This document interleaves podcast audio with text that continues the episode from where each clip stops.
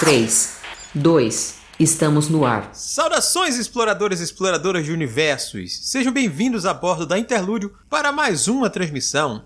Eu sou Ace Barros, o seu capitão, e aqui comigo está sempre a minha fiel imediata, Holly. Sempre aqui, linda, absoluta e digital, para a alegria dos ouvintes. Pois, Holly, conte para os nossos ouvintes qual será o tema da nossa transmissão de hoje. Pois bem, senhor capitão, hoje o nosso papo é mais solto e traremos indicações de leituras e universos para o nosso ouvinte explorar. São estilos bem diferentes. Tem quadrinho, romance, livro-jogo e contos mas todos trazem um quê de velhos conhecidos de alguma forma. Conosco nessa transmissão estarão aqui a atriz e escritora Camila Loríquio. Olá, pessoas! E o nosso querido e amado sabichão do pão de queijo, o navegador cult dessa nave, o Sr. Airechu. E aí, Holly, saudações ouvintes. E com isso, estamos todos prontos para as indicações. Claro, depois de um breve recado. Então vamos lá.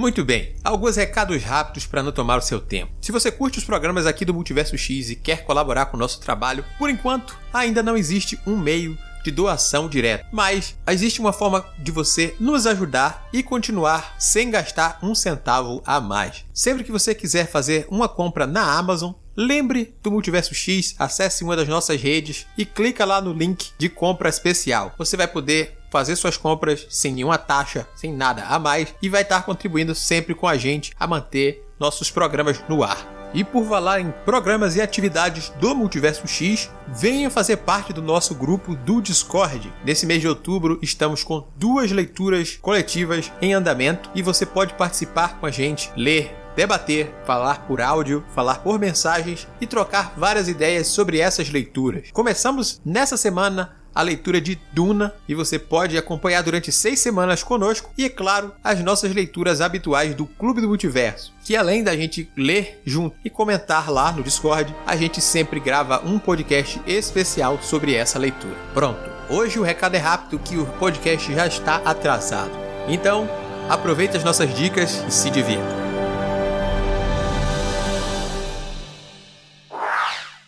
Então vamos lá, Vamos começar nosso relatório de explorações, trazer aqui as nossas indicações, falar sobre esses universos que exploramos e gostamos tanto que queremos compartilhar. Eu vou começar falando, vou puxar essa responsabilidade para falar sobre o meu retorno a um universo que eu adoro bastante. Eu estive novamente no mundo de Arthur para revisitar alguns personagens que eu amo faz muito, muito tempo. Eu hoje vou falar sobre Holy Avenger edição definitiva volume 1, mas já deixo aqui, caso queiram, e eu acho que vale muito, talvez a gente dedique um episódio inteiro a Holy Avenger, porque o seu Erechu é uma pessoa que gosta muito. A Camila e o Erechu têm contato por causa de Holy Avenger.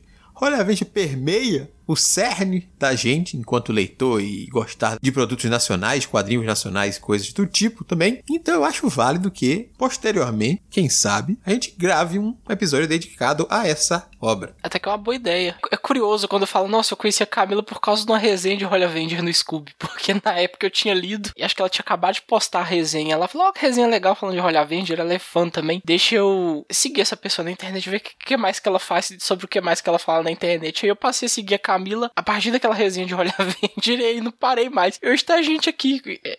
Se for uma amizade, ela tá participando do site junto com a gente. É até curioso como essas coisas acontecem assim, meio que do nada, né? Por causa de gostos em comum, interesses em comum. É, então, eu acho isso muito louco. Assim, é, depois do Irish ter me stalkeado no meu blog público. tipo, Ainda bem que a resenha chegou em alguém. Mas eu acho muito louco isso mesmo, assim. Eu nunca joguei muito RPG porque eu não tinha como jogar RPG. Eu não tinha muitos amigos que jogavam. Então, o único contato prévio que eu tinha tido com o Holy, Aver Holy Avengers tinha sido com aquele. A arte Holy Avenger, né? Que chama? Sim, Isso. Foi nisso, uma amiga minha tinha na casa dela. Aí eu olhei e falei, caraca, que traço bonito, caraca, que história legal e tudo mais, quando eu já era um otaku nessa época, né? Então eu falava, nossa, que bonito tudo, não sei o que. Eu queria muito ler a história. E aí eu não conseguia ler a história, porque, sei lá, eu passava, passava tanto tempo assim na casa dela, porque ela morava em outra cidade. E aí quando eu vi que estavam publicando os definitivos, eu fiquei, caraca, finalmente! 450 anos depois, eu vou poder ler essa história. Então foi um. Nossa, eu tenho muito carinho por Holy. Eu sabia que existia também, mas na época em que estava sendo publicado as edições em banca, né? Foram até, acho que quase três anos de, de mangá sendo publicado, de, da revista saindo em bancas, mas na época eu não conseguia comprar, nunca achava os títulos, não chegava aqui na minha cidade. Eu só fui conseguir ler na íntegra alguns anos depois pela internet por meios não tão lícitos, mas eu tava muito curioso pela história. e que eu também já conhecia a história toda, eu já tinha lido tudo enquanto é spoiler dela, porque eu tinha comprado o suplemento de RPG que falava da história do início ao fim, apresentava tudo enquanto é elemento dela como item ou tópico pra você estar usando no RPG, mas ainda assim valeu muito a pena ter lido a HQ depois, porque a linguagem de quadrinhos é totalmente diferente da linguagem de livro de regras, de RPG. E aí, quando saiu as edições definitivas, eu falei assim: agora é essa aí que eu preciso ter aqui na minha estante. E aí comecei a colecionar as definitivas e, e foi tipo a primeira vez que eu li oficialmente foi com as edições definitivas, que demoraram um tempinho também pra sair. Saía meio que uma por ano, aí eu lia a primeira, aí quando saía a segunda eu relia a primeira de novo. Era aquela coisa de estar tá sempre voltando a esse universo aí, porque apego, carinho com os personagens e tudo mais. Também porque é bacana, né? Também, va va Muito vale boa, muito a é pena. muito Dou risada até hoje das, das piadas que tem lá. O, o humor do, do Caçaro é muito bom na aquele é, é muito bem dosado. Ele sabia muito bem fazer um, um tipo de humor ali que você dava risada ali com referência e tudo mais. Muito É que bem. tudo é muito cativante, né? E pra quem tá ouvindo e não teve nenhum contato com o Rolha Avenger previamente e não sabe do que a gente tá falando, deixa eu entrar então nos detalhes básicos. O Rolha Avenger foi uma HQ seriada nacional com roteiro de Marcelo Cassaro e arte da Erika Wano e também com envolvimento de diversos outros artistas e roteiristas durante o seu desenvolvimento. Como a Erechu falou, ela foi uma série longa, chegou a ter 40 edições, publicada a partir de 1999 até 2003, mais ou menos ali. E depois de um tempo, essa série que conquistou diversas pessoas, diversos corações aí, ganhou a sua edição definitiva com quatro volumes. Cada um desses volumes compilando 10 edições padrões da revista em si. Olha Avenger conta a história de Lisandra, uma druida que vivia em Gaurásia, que vai até o continente de Arton em busca do Rubi da Virtude, joia que ela sonha e tem a vontade de encontrar para devolvê-la ao Paladino de Arton, um antigo campeão da justiça. E para isso ela precisa da ajuda de Galtran, o ladrão, o mais famoso ladrão do mundo. Mas Sandro é quem ela encontra e esse jovem vai ajudá-la inicialmente nessa missão. A partir daí, a gente vai desenrolando essa história porque a gente descobre que esse rubi da virtude, na verdade, são 20 pedras e eles vão ter que separadamente, depois tentando juntar uma história que envolve bastante ação, relação amorosa, desejos, intrigas e coisas divinas, inclusive, a gente vai ter neste mangá nacional, que teve reconhecimento internacional, inclusive participando de um concurso lá com uma colocação muito boa. A gente vai vendo essa aventura, vendo os efeitos dela e para quem joga RPG e conhece o cenário de Tormenta, vendo também os efeitos que essa aventura acabou tendo para o mundo de Arthur. É engraçado ver que esse quadrinho teve realmente uma importância dupla, diria até tripla. É um entretenimento muito bom, um mangá nacional de maior duração. Durante uma época foi a publicação nacional, se mantinha em banca junto com grandes editoras, como as obras do Maurício de Souza, não tinha outra obra com tanta regularidade, 40 edições. Para quem conhece o mercado editorial de quadrinhos, principalmente dos quadrinhos de banca, sabe que isso é um feito enorme. Então, já tem uma conquista e algo que fez, que é um ser uma, uma produção nacional que conquistou diversos leitores, trazer pessoas para o mundo de Arton, conhecer mais desse mundo de RPG, fazer ficar curiosos por esse cenário. Terceiro, desenvolver parte desse cenário aí. Então, seja lá qual for o interesse que a pessoa tenha, essa obra é uma obra que traz bastante coisa para as pessoas. E esse primeiro volume, eu tive agora o prazer de relê-lo, é bem gostoso. Eu, eu lembrava que a obra era boa, mas sabe quando você pega algo que você gosta muito e você vai não só redescobrindo certos pontos e relembrando as coisas que você gostava, mas você se pega sorrindo e não sabe nem dizer o porquê. É, foi a minha sensação com Holy Avenger. Que é, que é uma leitura gostosa. Claro que existem certos pontos que acabam ficando para trás, datados, certas coisas que é bom notar nos extras da edição, que são partes que eram inclusas no livro extra que a Camila falou, que é a arte de Holy Avenger, onde o Caçaro e a Wano comentam junto com outras pessoas, comentam decisões sobre os personagens, vestimentas, coisas que teriam modificado se tivessem a experiência que tem hoje e coisas do tipo. É bacana ver que podem criticar as roupas ínfimas da personagem feminina Niele ali. Ah, não, mas no mangá tem muito disso, blá blá blá. É bom que é ver que o autor reconhece que se ele tivesse feito e ouvido outras mulheres. Na época, talvez ele não fizesse da mesma forma e outras alterações que ele faria. É bom saber que a obra está dessa forma, não será alterada, mas que quem está envolvido no processo evoluiu e sabe os erros que cometeu e o que faria ou não em outra oportunidade. Eu acho isso bacana também. Ele é muito bom, ele é muito bom. Foi escrito em outro tempo, então obviamente que tem coisas que seja por ter a inspiração ter sido a questão do mangá, por ter sido outras questões também, por exemplo, as roupas da Niele e tudo mais, né? Mas ter esse espaço assim, não, não quer dizer que você tem que corrigir coisas do passado, mas sim você pode criticar, e criticar não te faz gostar menos das coisas, né? Uhum. É, eu acho que só, só mostra como é uma obra complexa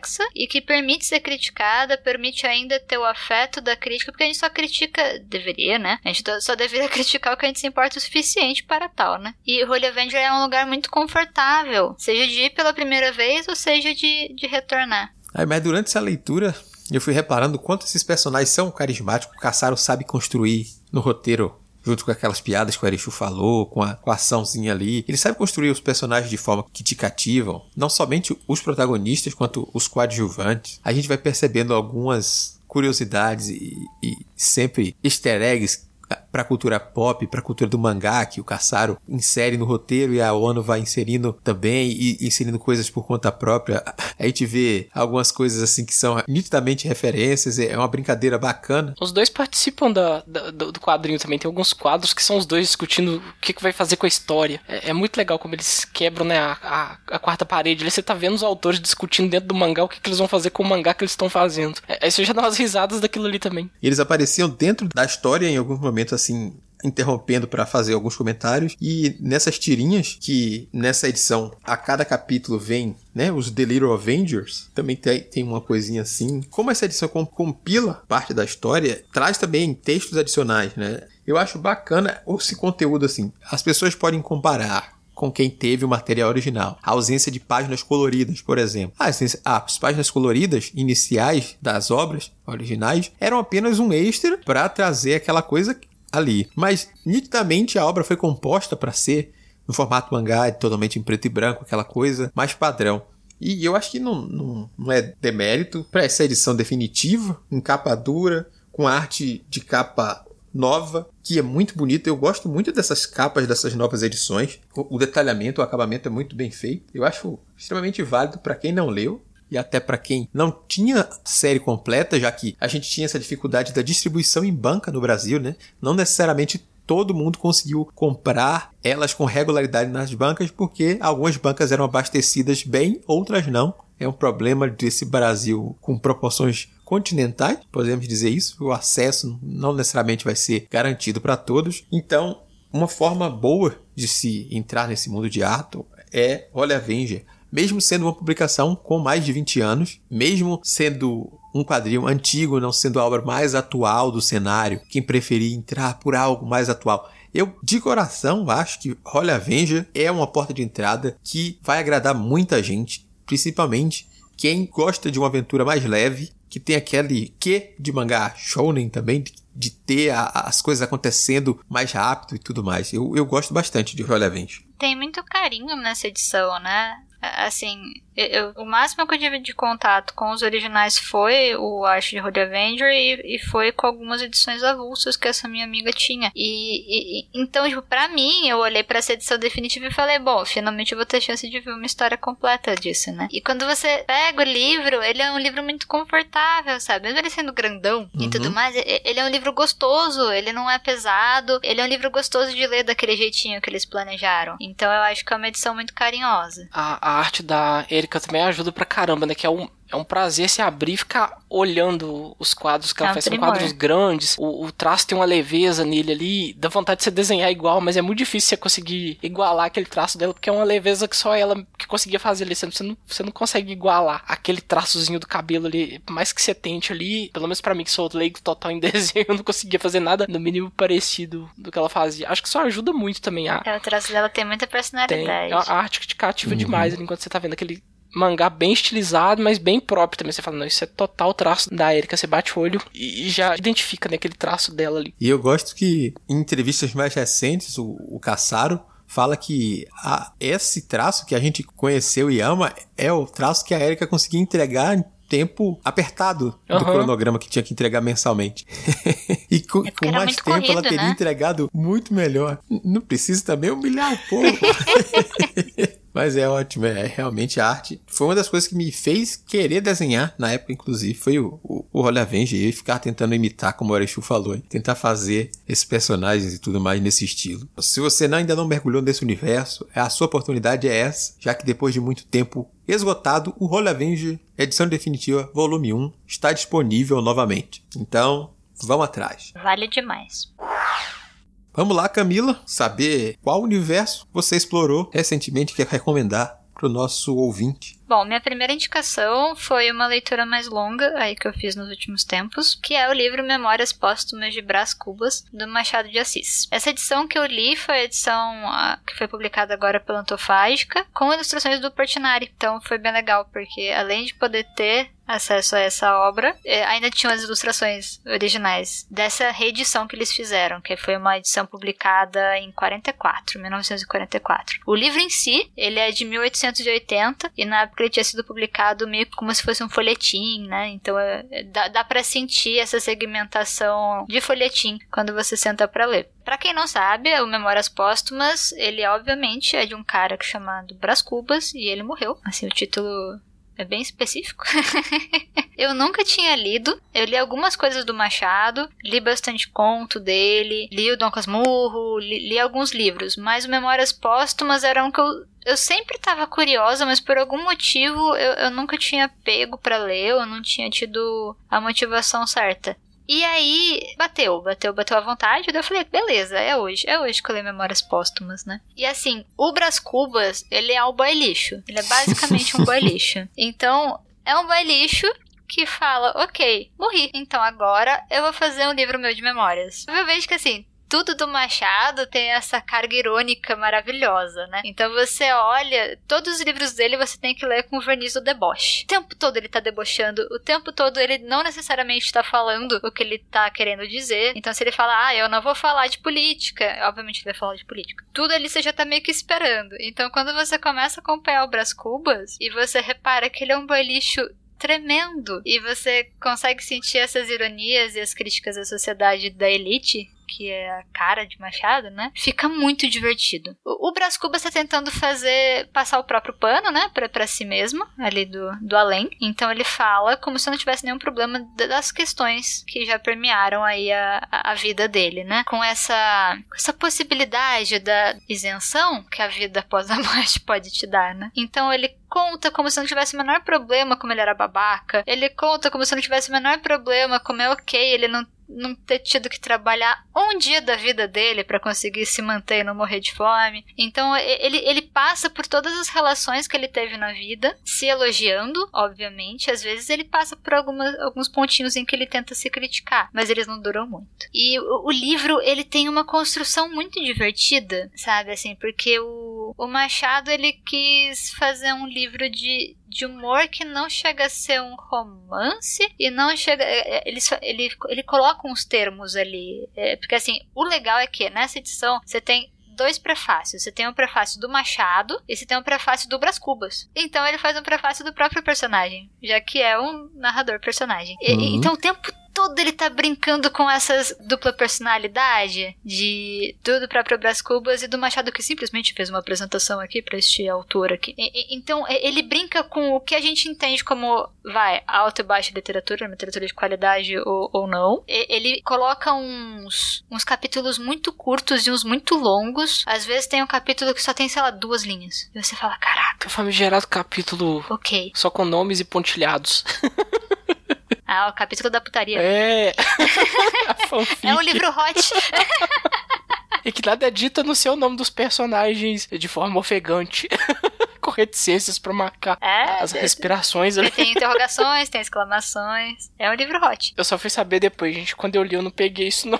Eu li muito inocente esse livro. É que tem umas sutilezas que às vezes a gente fala. Uma coisa que é legal é que tem bastante nota de rodapé, especialmente em relação às referências. Porque você pensa, como um boy lixo que se acha pra caramba. Obviamente, ele vai passar o livro inteiro referenciando grandes autores, grandes peças, grandes estrelas da época. Só que algumas coisas estão um pouco defasadas, já que a gente tá aí mais de 100 anos depois. Então, algumas personalidades a gente não lembra ou nunca conheceu. Algumas pessoas já faleceram há um bocado de tempo. Então, assim, é, eles essa edição ela dá uma localizada, inclusive em algumas palavras que não são mais tão usadas. Mas tudo aquilo ali, ele meio que vai permeando o ego e esse jeitinho de, de conseguir contar a própria história ao mesmo tempo que ele tá falando que ele foi uma pessoa muito ilustre, ao ponto de poder fazer suas próprias memórias, né? E nossa, tem muita coisa que você não pega assim logo de cara. É é um livro que vale muitas, muitas releituras. É, Até porque ele tem essa brincadeira, ele sabe exatamente. é, O Machado, ele era muito minucioso em todos os livros, né? Então ele sentava, revisava, revisava, revisava, revisava, revisava. Era, era exaustivo o processo dele, ele era muito perfeccionista. Então, ele era extremamente matemático em tudo. Todas as histórias dele são matemáticas. E ele consegue brincar com isso de maneira tão perfeita que ele consegue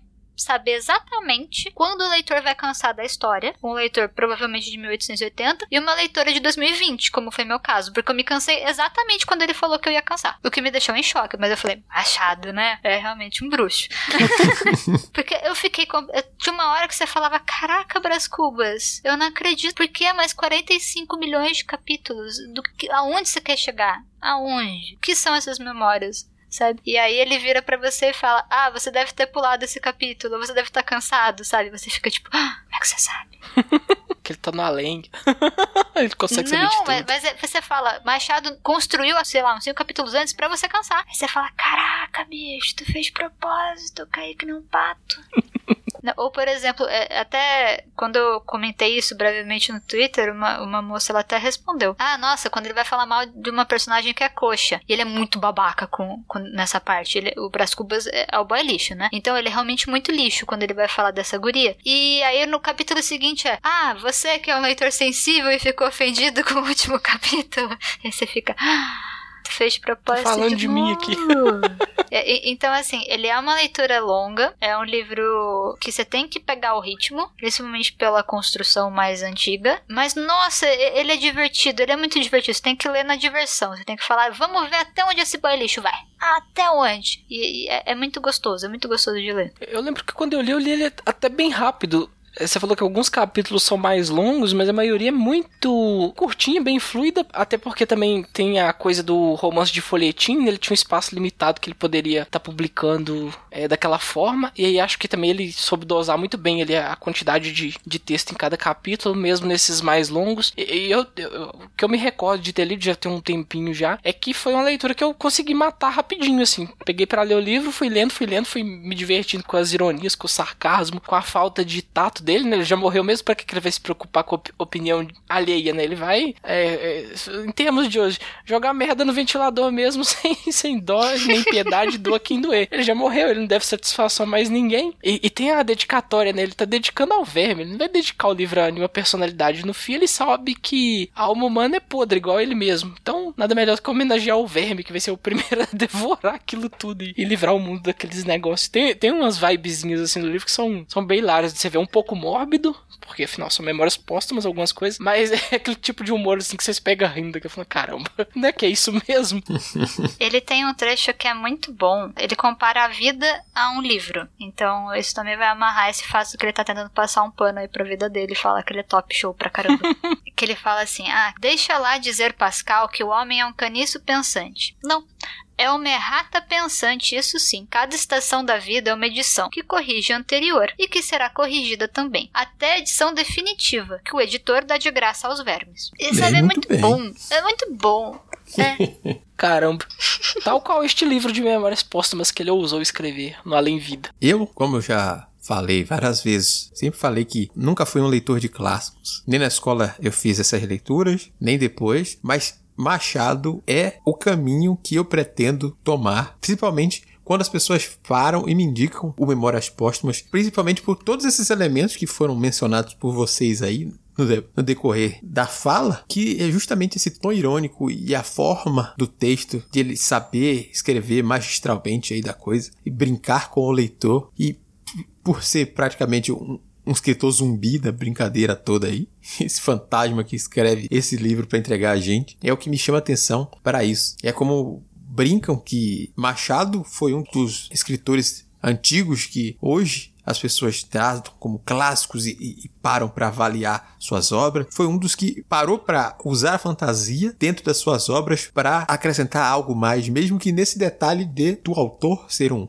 um morto também é algo que, que tem aquele pontinho a mais para me chamar aí para ler obras do Machado. Às vezes é um pouco difícil por conta da linguagem, né? Você tem uma construção de frases que às vezes você perde um pouco o costume. E eu diria que às vezes o caminho mais legal quando a gente vai falar de, ah, eu quero fazer esse primeiro mergulho em Machado, ou Lima Barreto, ou João do Rio, né? Que são três visões, por exemplo, do Rio de Janeiro que são completamente diferentes, visões sociais, inclusive, né? O legal é começar por contos, sabe? Os três eram contistas magníficos. E quando você lê qualquer conto, por exemplo, do Machado, você consegue enxergar Machado, o Machado inteiro ali dentro. Então, quando você parte de um conto, você já começa a entender como o Machado funciona, o jeito dele escrever, o jeito dele levar as coisas para frente, levar as histórias. E aí, quando você parte para um romance, você parte parte para uma narrativa mais longa dele, você já fala: Ah, tô em casa, eu sei o que vai acontecer. Então, às vezes, eu acho que facilita um pouco antes de mergulhar numa narrativa longa de clássicos, você partir para contos. O primeiro Machado que eu li foi O Alienista, que é praticamente uma novela um pouco maior que um conto e um pouco menor que um romance no, dos padrões atuais. E ele é bem tranquilinho de ler também, é uma história com a vibe meio fantasiosa, porque as coisas tomam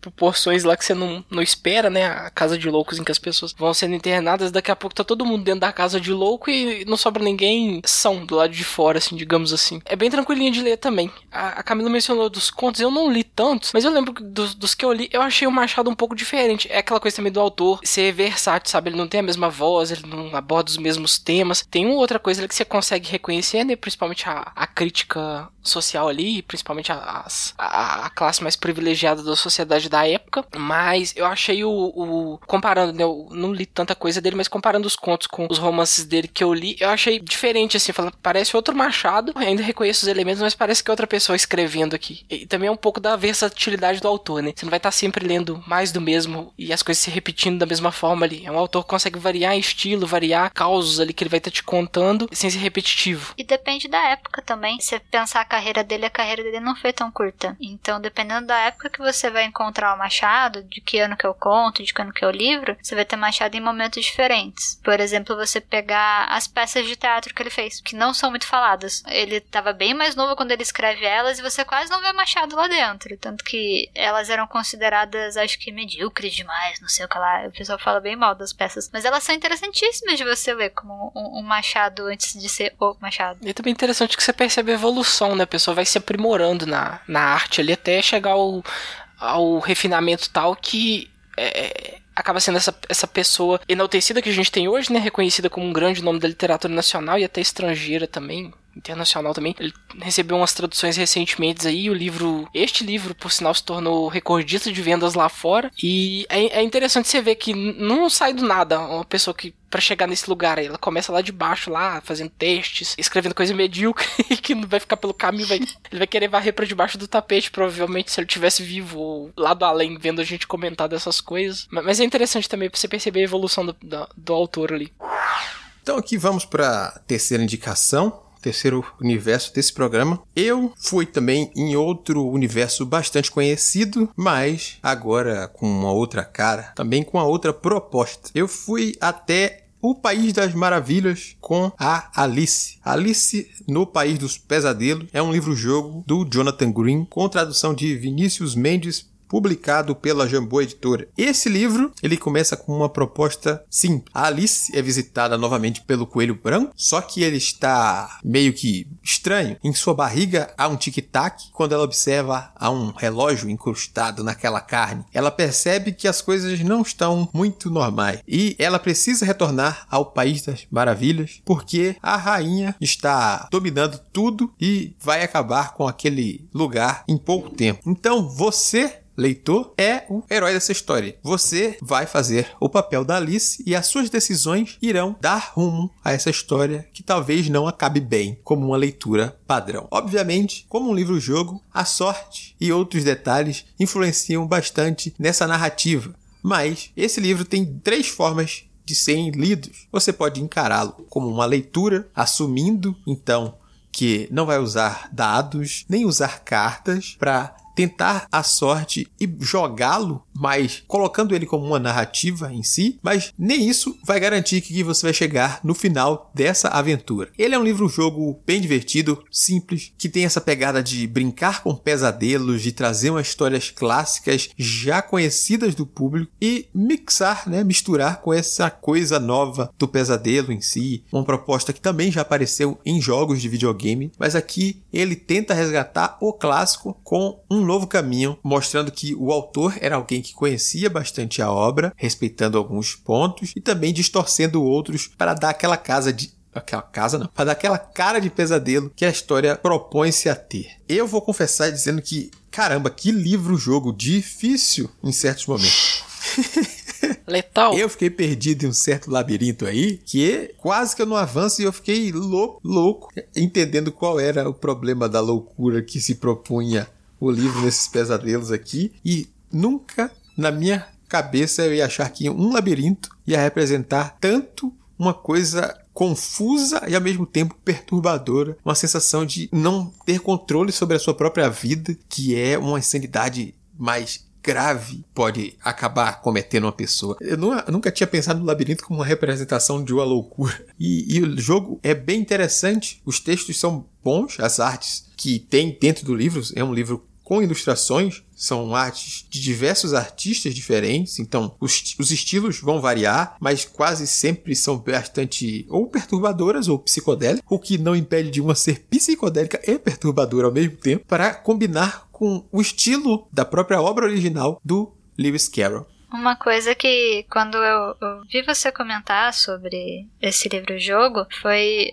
a, minha primeira pergunta acho que tinha sido: Nossa, me lembra muito o ponto de vista que o pessoal do American MacDiz traz no, nos jogos, né? Porque essa correlação com, com loucura, com, com o mundo de arquétipos, né? Porque é um mundo de arquétipos, o, o mundo da Alice. E, então, é, tipo, tá sempre ali. Aquele limiar da loucura, ele tá sempre ali podendo ser explorado. Então, é, nossa, eu achei muito, muito interessante, assim. Eu, eu penso no nível de frustração.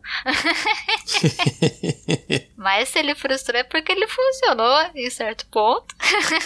sim, sim, ele funcionou perfeitamente. Eu acho que não chegar a lugar nenhum é parte da proposta do, de um livro-jogo, sabe? Porque ele não é um livro que vai te levar exatamente para o final, seja ele feliz ou ruim, ele você pode simplesmente perder, o seu personagem acabar morrendo ou outra coisa ruim acontecendo antes da história chegar no final. Então você vai ter que recomeçá-la e tomar decisões, talvez outros caminhos, conferir as suas anotações. Importantíssimo anotar as coisas para que você não repita as mesmas coisas sempre e sempre. E aí então avançar e fazer um, um maior proveito da obra. Se você chegasse de primeira no final, talvez metade da graça do, do livro fosse jogada fora, sabe? A experiência, a parte da experiência é você aproveitar o jogo e no jogo é normal você falhar. Então, tem Você a frustração. sentir de fato o Tem labirinto, a né? frustração.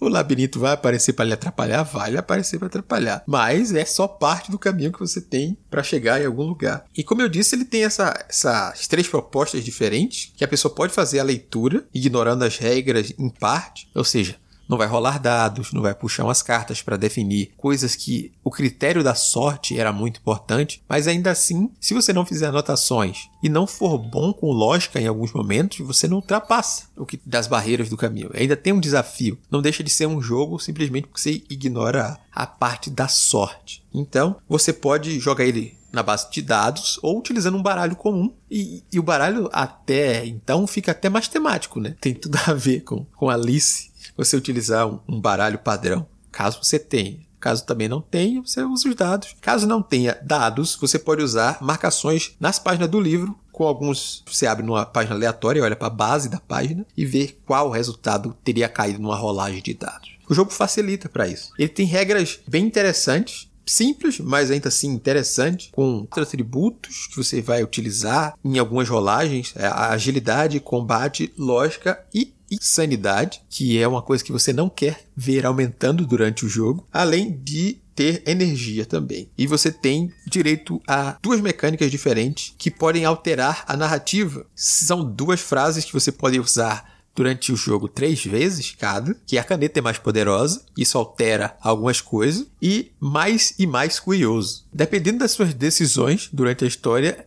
essas opções suas vão tanto te ajudar quanto te atrapalhar. Curiosidade demais não quer dizer coisa boa. Então, cuidado ao ser curioso ao jogar essas páginas. S- Senti uma leve traumatizada ao tentar ser curioso lendo esse livro. Ach- ach- Talvez. Achei engraçado você comentando da, da vibe do livro-jogo. E eu tô lembrando que é bem a experiência que eu tive lendo o romance original do, do Carol. Falta muito chão naquele negócio, sabe? Você não sabe onde você tá pisando. Toda hora você é jogado de um lado pro outro na narrativa. É muito nonsense as coisas. E no fim você não sabe pra que lado você tá indo, por que, que você tá indo pra aquele lado, por que, que ele tá te contando sobre um ou outro animal. Você fica totalmente perdido junto com a Alice enquanto você tá lendo o livro dele.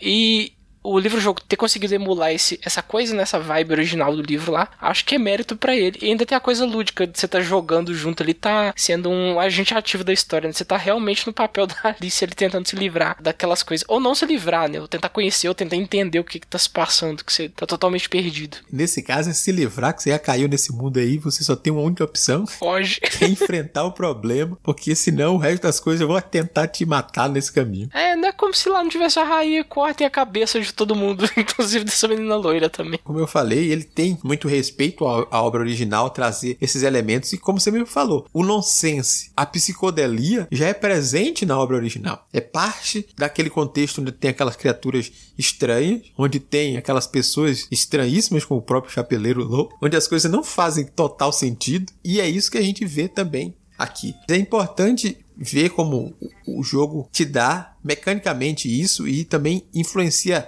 narrativamente. Porque apesar de ter esse parte do jogo, a parte textual é muito bem elaborada e é respeitosa, como eu falei, para a obra. É- A história que se constrói é bem interessante. Claro que eu não vou dar spoilers aqui, porque a graça é descobrir é- a, história em si, etapa por etapa. Mas a construção da narrativa, mesmo quem escolha fazer uma leitura sem jogá-lo, como eu disse, lendo e tentando só usar a lógica e as suas anotações para descobrir a história que o, que o livro em si te apresenta, ainda vai ter uma coisa bem interessante para se ler. Não é somente dizer, ah, não, eu- se, eu, se eu não jogar eu vou perder alguma coisa. Talvez, porque a sorte, aquela coisa do frio na barriga, ai meu Deus, eu preciso vencer esse combate aqui. Se eu não vencer, eu não vou para frente. Traz um elemento a mais para aquela história, um peso a mais. Você é o protagonista. Se você não vai enfrentar os combates, talvez você perca um elemento, mas talvez você não esteja buscando esse tipo de entretenimento naquela obra. talvez você realmente quisesse ver uma nova adaptação da história da Alice, se passando depois do Alice no País das Maravilhas e Alice através do espelho. Ambas obras são referenciadas aqui nesse livro. Eu gostei muito dessa possibilidade que você tem de não quero jogar com dados, não quero jogar. E até o fato que você comentou de poder usar as próprias páginas como, como critério de sorte, eu acho que é, é, é um livro que ele pensa no plural, sabe? Ele pensa nas várias possibilidades de pessoas que estão lá interessadas, sabe? Porque às vezes você não tá com um saco para depender tanto de sorte. E eu consigo uhum. Entender essa sensação também. Porque dados podem ser muito frustrantes. Oh. é, e você já tá no labirinto, você fala, gente, tá bom já, vou sofrer bastante. Ou tipo, na, ou num dia você tá, você tá afim de testar. Então eu acho legal ele pensar em, em premissas diferentes que te deem caminhos e não necessariamente. E eles pensarem também na dificuldade de todos esses caminhos, mesmo assim, sabe? Quando você fala, ah, não é garantido. Pô, maravilhoso! Melhor ainda que não é garantido de eu ganhar. Quer dizer que todos os caminhos que ele tá me oferecendo são válidos serão uma proposta divertida e desafiadora para quem vai se jogar naquela aventura, porque você não é o observador, você é o protagonista, você é Alice. Se fosse fácil para Alice, não teria graça a aventura. Né? Tem que pensar nessa uhum. forma. Tem que ter o desafio para você que está no papel do protagonista. Então você tem que sentir a dificuldade de alguma forma. É bem interessante como ele, o Jonathan, consegue fazer essa construção aí. Para você que nunca jogou um livro-jogo, não tem tanta familiaridade com RPG, não gosta tanto de outras obras de fantasia assim, mas gosta de Alice, talvez essa seja a obra para você experimentar. Mas lembrando sempre que, apesar de ser uma obra baseada no Alice no País das Maravilhas, não é necessariamente uma obra infantil para aquelas crianças menores. Por conta da psicodelia e dos pesadelos aqui apresentados, talvez elas tem alguns pesadelinhos também? Tem dificuldade para dormir? Talvez, nunca se sabe. Mas é bom você garantir o quão maduro, né, o quão crescido e, e qual facilidade essa criança tem para absorver essas coisas antes de entregar esse jogo no colo delas. Vamos lá, Camila, você tem mais um universo aí com duas indicações dessa vez. Fale mais sobre elas. Sim, é... enquanto eu estava lendo Memórias, eu quis intercalar com algumas leituras mais rápidas. É, como meu ritmo deu uma zoadinha, daí eu fui para alguns contos que eu tinha conseguido é, até de graça, né, algumas divulgações, que são, então eu vou trazer aqui dois contos da Maria Freitas. Eles fazem parte de uma série que chama Clichês em Rosa, Roxo e Azul. Aí eu acabei lendo o livro 7, e o livro 4. Como são contos individuais, não fez diferença. Pelo que entendi, são todas histórias individuais. E aí a minha primeira recomendação é o Azeitonas, que é muito fofinho. Os dois são em, em um cenário de pandemia mesmo, é, é como se fosse contemporâneo, né? Passando isso que a gente tá vivendo. E o Azeitonas é uma é a neta a protagonista é uma neta que tá morando com o avô e ela que ajuda ele a fazer compras. Nessa dinâmica, ela acaba ajudando outras pessoas no prédio do avô também. Então, por exemplo, ela vai lá, pega a lista de todo mundo, vai lá no supermercado e entrega a, as compras para cada um. Aí, obviamente que isso vai dar algum problema. ela vai acabar trocando eventualmente, as compras do avô com as compras dessa pessoa do outro apartamento. E esse erro vai ocasionar numa troca de cartas entre o avô dela e essa pessoa. E ela que vai fazer essa leve trás todo. Então, é, é assim, é, é, muito gostosinho. É um conto muito curtinho. Eu super recomendo a leitura. A, a vibe toda, as discussões que ela coloca, assim, é bem didático, tem bastante referência, é, é, é bem. não tem sutileza na questão do objetivo do com. E, mas funciona muito bem. Funciona super bem, ele é muito fofinho, a, a, dinâmica dos personagens são muito gostosas de acompanhar. Tem uma subtrama que não me encantou muito, que ela parece meio solta, não me fez falta, e quando ela é explicada, eu entendi por que, que ela tá lá, mas ao mesmo tempo ela acabou não me encantando tanto, justamente porque não foi tão explorada. Eu preferi o foco. O foco da história que é, é esse, esse trâmite dela se relacionando com o avô, conversando mais com o avô e fazendo esse leve trás de cartas com essa outra pessoa, entendendo mais sobre ela ao ponto dela conseguir se reconhecer também no avô. É, isso é muito gostosinho de acompanhar. Foi, foi muito divertido. Foi um conto muito rapidinho e muito gostoso de ler. E o outro é O Amor de Janela. Esse daí eu gostei de tudo. Eu gostei de tudo dele. ele é um conto onde você tem uma protagonista que também, nesse mesmo cenário contemporâneo nosso. E a protagonista, ela acaba se encantando pelo vizinho. O vizinho exatamente do, do, do, apartamento do lado. Então ela tem uma dinâmica ali com a família dela, todo mundo trancado em casa, tudo aquilo lá, e de repente ela olha e fala: Meu Deus, meu vizinho é muito bonito. preciso conversar com ele. Então, ele é um conto. Ele é muito gostosinho. Ele também é super rápido. Ele é mais curto que Azeitonas. Todos os personagens são muito divertidos de acompanhar, mesmo que seja muito rápido. E a dinâmica deles é muito belezinha, sabe? É, tem essa questão. Os personagens têm a idade que eles têm. As dinâmicas são muito, muito verossímeis. E assim, é muito divertido. É muito divertido. E também tem essa questão. É, todos os, os contos, pelo que eu entendi dessa coleção, eles vão ter a questão das várias identidades de cada personagem. Isso também é sempre bem explorado de forma bem clara e bem explícita. Então, ele também é uma boa introdução para alguns leitores. Tô um pouco temeroso com a temática de pandemia desse primeiro livro aí. Sei lá se eu, se eu quero ler algum conto sobre esse assunto. Não, é tudo soft. É tudo soft. Não, mas é legal, a vibezinha é legal. Uma pessoa fazendo boa ação, tá morando com o avô, pode ser legal.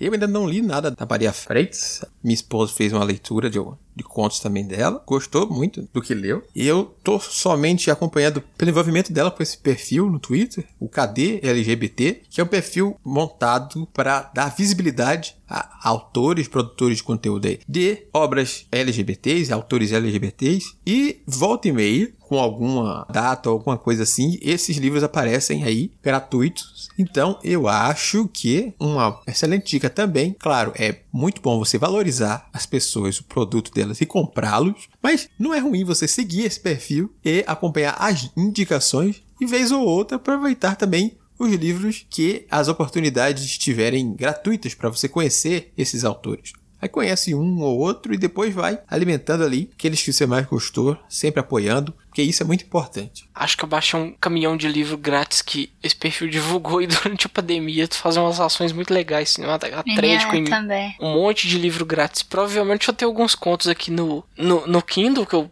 eu pego e vou estocando pra uma hora eu ler.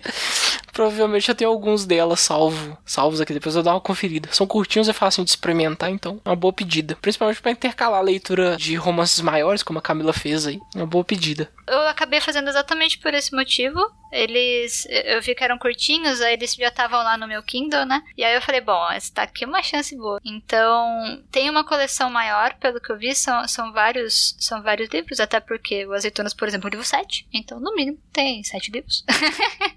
é, mas todos parecem que são muito gostosinhos de ler, sabe? O clima que deu para sentir dessa autora é que sempre é uma, é uma pedidinha leve, por mais que, nossa, mas o tema de pandemia, não, mesmo assim, assim, ela trata de um jeito muito leve porque o foco é outro. Então é uma pedida gostosinha.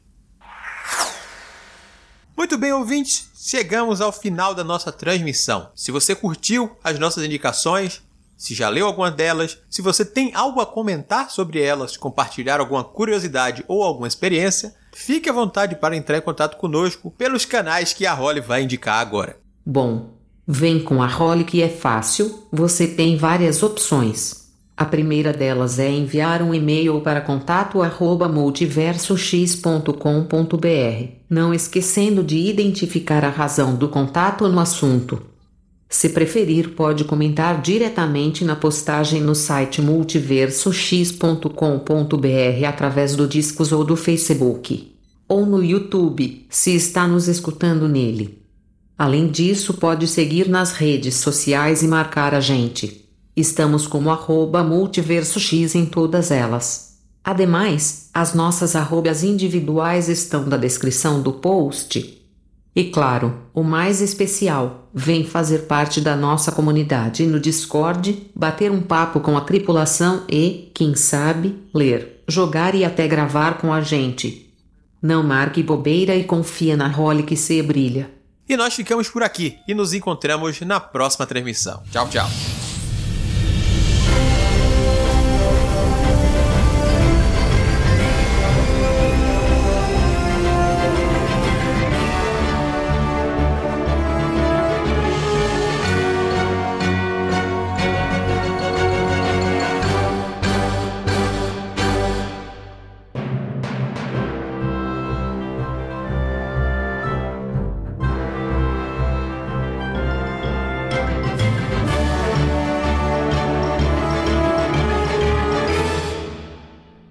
Ainda tá aí? O programa já acabou.